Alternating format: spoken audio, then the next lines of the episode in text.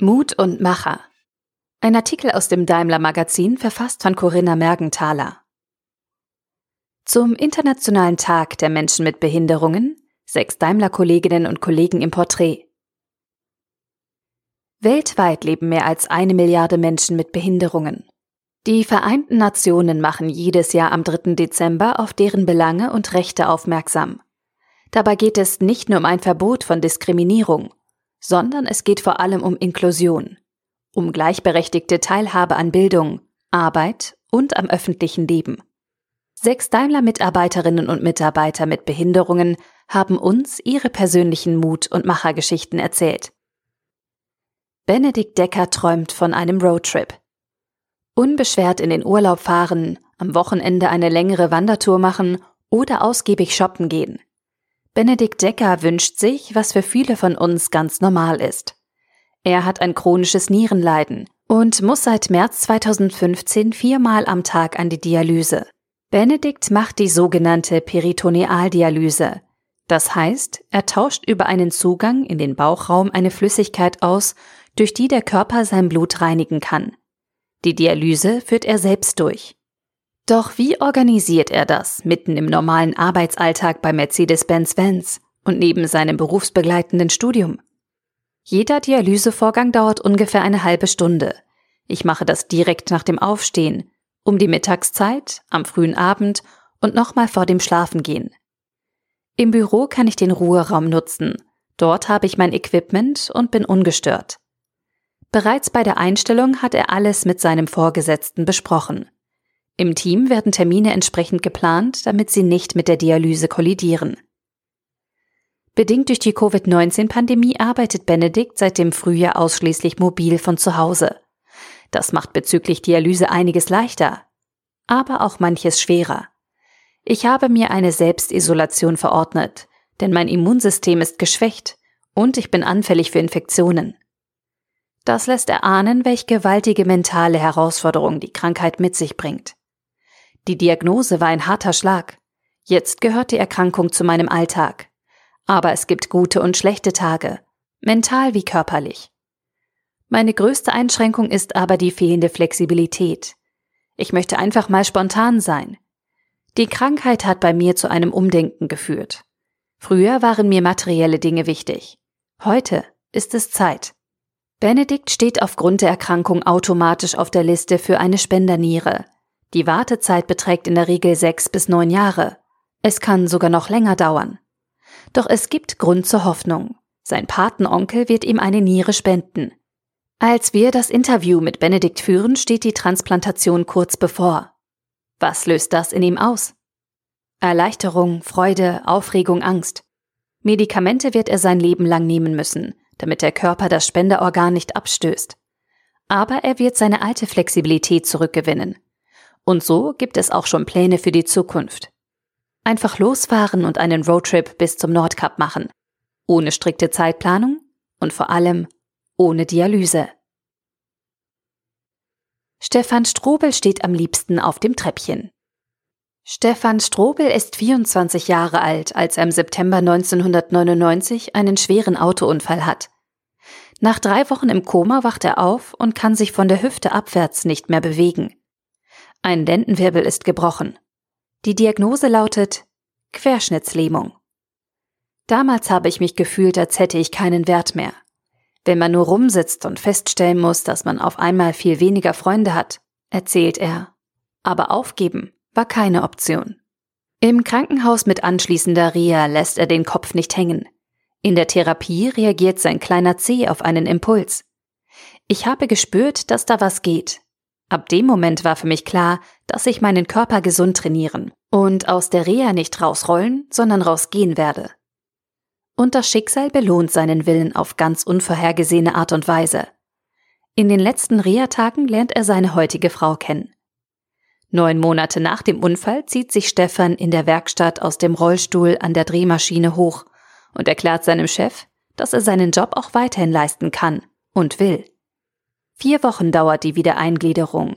Seitdem arbeitet Stefan wieder in Vollzeit. In der Werkstatt am Standort Nabern bei Kirchheim Tech ist er immer auf den Beinen, Dank einer Fußheberschiene am rechten Bein sogar ohne Krücken. Dort bereitet er die neuen Generationen des elektrischen Antriebsstrangs für die Anlauffabrik vor. Irgendwann werde ich ein Spiel gewinnen. Mit dieser Einstellung ist Stefan 2014 in den Tischtennis-Behindertensport gestartet. Noch im selben Jahr belegt er bei den baden-württembergischen Meisterschaften den dritten Platz. 2018 gewinnt er die deutsche Meisterschaft. Da stehst du natürlich in der Zeitung, die Kollegen gratulieren. Und das hat mich richtig beflügelt. Du kannst auch mit Behinderung so viel machen. Neben Monoskifahren und Handbiken möchte er nun auch Wakeboarden und Kitesurfen im Sitzen ausprobieren. No risk, no fun, sagt er und lacht. Ein Arzt hat einmal zu Stefan gesagt, wäre er nicht so wie er ist, würde er heute noch im Rollstuhl sitzen. Klar, meint er, ohne meinen eisernen Willen hätte ich das alles nicht geschafft. Anne Becker entdeckt die Welt mit allen Sinnen. Können Sie sich vorstellen, mit 30 Jahren das erste Mal etwas zu hören? Für uns klingt das unvorstellbar. Aber genau das ist die Geschichte von Anne Becker. Anne wird gehörlos geboren. Als Kind lernt sie das Lippenlesen und dank intensiver logopädischer Frühförderung sogar das Sprechen. Meine Mutter hatte einen unglaublich starken Willen, ohne den das alles nicht möglich gewesen wäre, weiß Anne heute. Sie geht auf eine Regelschule. Eine prägende Erfahrung. Die anderen Kinder hänseln sie. Sie wird eher geduldet als akzeptiert. Gehört einfach nicht dazu. Früher hat man eben auch noch keine Textnachrichten geschrieben, um sich zu verständigen. Mein erster Freund musste mit meiner Mama telefonieren, um sich mit mir zu verabreden. Heute kann sie darüber lachen. Anne gibt nicht auf und zieht die Schule durch. Im Anschluss beginnt sie ein duales Studium bei Daimler. Zu dieser Zeit denkt sie das erste Mal über Implantate nach, die ihr Hörvermögen verbessern könnten. Doch der Eingriff gilt damals als riskant und der Erfolg als ungewiss. Sie entscheidet sich dagegen. Anne schließt ihr BWL-Studium ab und steigt bei Daimler im Personalbereich ein. Ich weiß sehr zu schätzen, welche Möglichkeiten mir damals eröffnet wurden. Deswegen würde ich mir wünschen, dass Unternehmen bei der Einstellung von Menschen mit Behinderung noch mutiger sind und deutlich mehr Personen solche Chancen eröffnen. Im Job kommt Anne gut zurecht. Doch es strengt sie immer stärker an, sich nur so schwer verständigen zu können. Mit Ende 20 fühlt sie sich erschöpft, zieht sich beruflich und privat zurück. Ich habe dieses hohe Maß an permanenter Konzentration, Disziplin und Unsicherheit, ob ich alles richtig verstanden habe, nicht mehr durchgehalten. Da wurde mir klar, dass ich etwas ändern muss. Anne denkt noch einmal über Implantate nach. Die Medizin hat sich in der Zwischenzeit deutlich weiterentwickelt und so entscheidet sie sich für Cochlea-Implantate. Doch wie fühlt es sich an, wenn man nach über 30 Jahren das erste Mal etwas hört? Man muss das Hören ganz langsam erlernen und das Gehirn an die Verarbeitung der Reize heranführen. Bei mir hat das viele Monate gedauert. Es ist unglaublich, wenn du das erste Mal begreifst, wie viele Vögel es draußen gibt. Aber natürlich ist so eine Umstellung auch mit einigen emotionalen Tiefpunkten verbunden. Ich bin sehr dankbar, dass mein Team auf der Arbeit das damals über so einen langen Zeitraum mitgetragen hat. Das ist jetzt vier Jahre her. Mittlerweile ist Anne an guten Tagen bei 70 Prozent Hörfähigkeit. Und auch heute lernt sie immer noch dazu. Ich genieße es, unter Menschen zu sein und heute viel leichter kommunizieren zu können. Neben der immens gesteigerten Lebensqualität ist die größte Verbesserung aber meine gewonnene Selbstständigkeit. Ich bin einfach nicht mehr so sehr auf die Unterstützung und Rücksichtsnahme anderer angewiesen. Anne hat eine zweijährige Tochter. Eine wirklich fast unvorstellbare Geschichte, dass sie gemeinsam mit ihr die Welt mit allen Sinnen entdecken kann. Ernest Molefi nimmt die Herausforderungen an. Möglichst selbstständig sein. Das ist das erklärte Ziel von Teboho Ernest Molefi. Er hat Fokomelie, eine angeborene Fehlbildung der Gliedmaßen. Für meine Arbeit bei Mercedes-Benz Financial Services South Africa ist meine Behinderung kein Problem. Ich benötige nur zweimal am Tag kurz Hilfe vom Werkschutz, nämlich beim Ein- und Ausladen meines Rollstuhls, erzählt er. Ernest ist Mitglied im Netzwerk für Mitarbeiterinnen und Mitarbeiter mit Behinderungen. Wir ermöglichen einen Austausch untereinander und kümmern uns um Barrierefreiheit am Arbeitsplatz. Außerdem sensibilisieren wir Menschen ohne Behinderung, sowohl im Unternehmen als auch in unserer Stadt. Und natürlich sind wir der Kontaktpunkt, wann immer Expertise für das Thema Behinderung benötigt wird. Zudem engagiert Ernest sich als Redner und Motivationstrainer für Veranstaltungen gemeinnütziger Organisationen. Am Wochenende unterstützt er seine Frau in ihrem Unternehmen. Sie kümmert sich um die Bestattung von benachteiligten Menschen. In seiner Freizeit ist Ernest leidenschaftlicher Fußballfan, auch wenn er selbst nicht spielen kann. Ich gehe mit meiner Behinderung selbstbewusst um und isoliere mich nicht. Das ist aus meiner Sicht ganz entscheidend. Klingt so, als hätte er sich gut mit seiner Behinderung arrangiert. Oder? Um ehrlich zu sein, ist es nicht immer leicht. Ein Leben mit Behinderung heißt erstens, sehr viel Geduld im Alltag zu haben. Ich stehe zum Beispiel deutlich früher auf als Menschen ohne Behinderung, um mich für die Arbeit fertig zu machen. Einfach weil ich mit meinen Einschränkungen sehr viel länger brauche. Zweitens heißt es, immer wieder den eigenen Stolz zu überwinden. Beispielsweise, wenn Gebäude nicht barrierefrei sind. Hier benötige ich Hilfe von Menschen, die mich die Treppe hoch und runter tragen. Dafür bin ich sehr dankbar.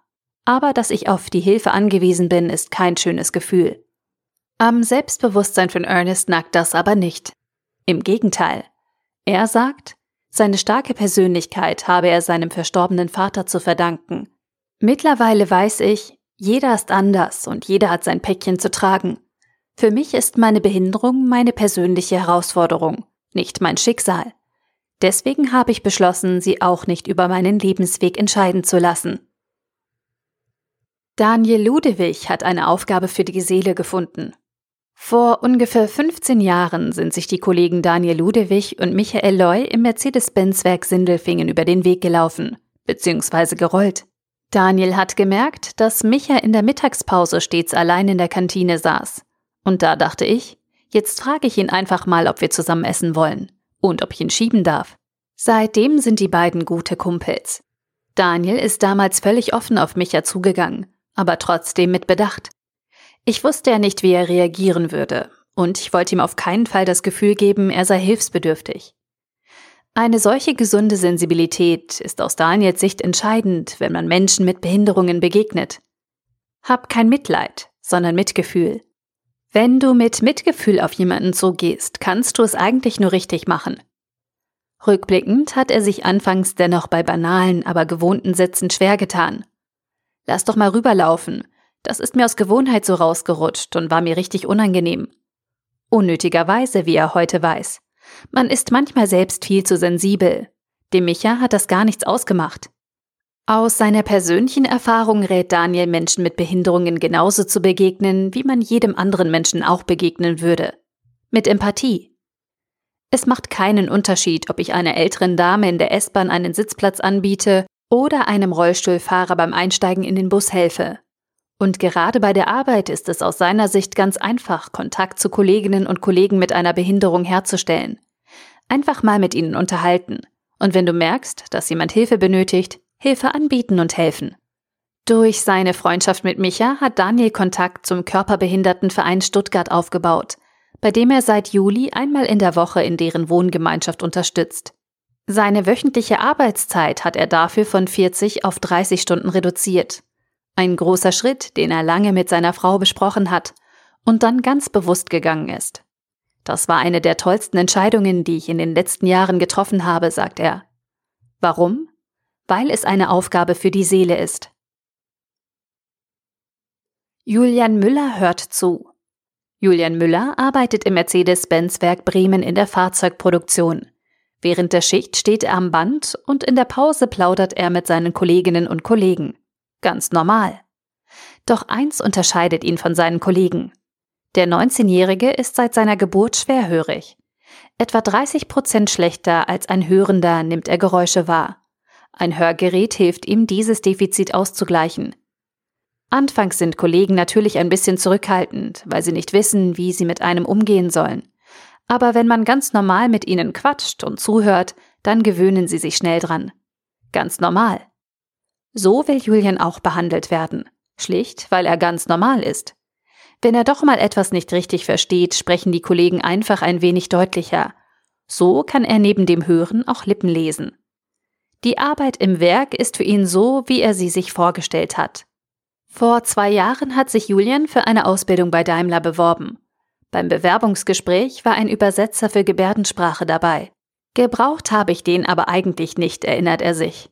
Nach erfolgreicher Bewerbung verlief die Ausbildung fast reibungslos. Julian erinnert sich an einen kleinen Zwischenfall. Manche reagierten reserviert darauf, dass ich ein Hörgerät benötige. Ich bin einfach auf sie zugegangen und habe ihnen meine Situation erklärt. Daraufhin haben sie sich entschuldigt. Derartige Vorfälle sind nicht die Regel, dennoch kennt Julian diese Situationen.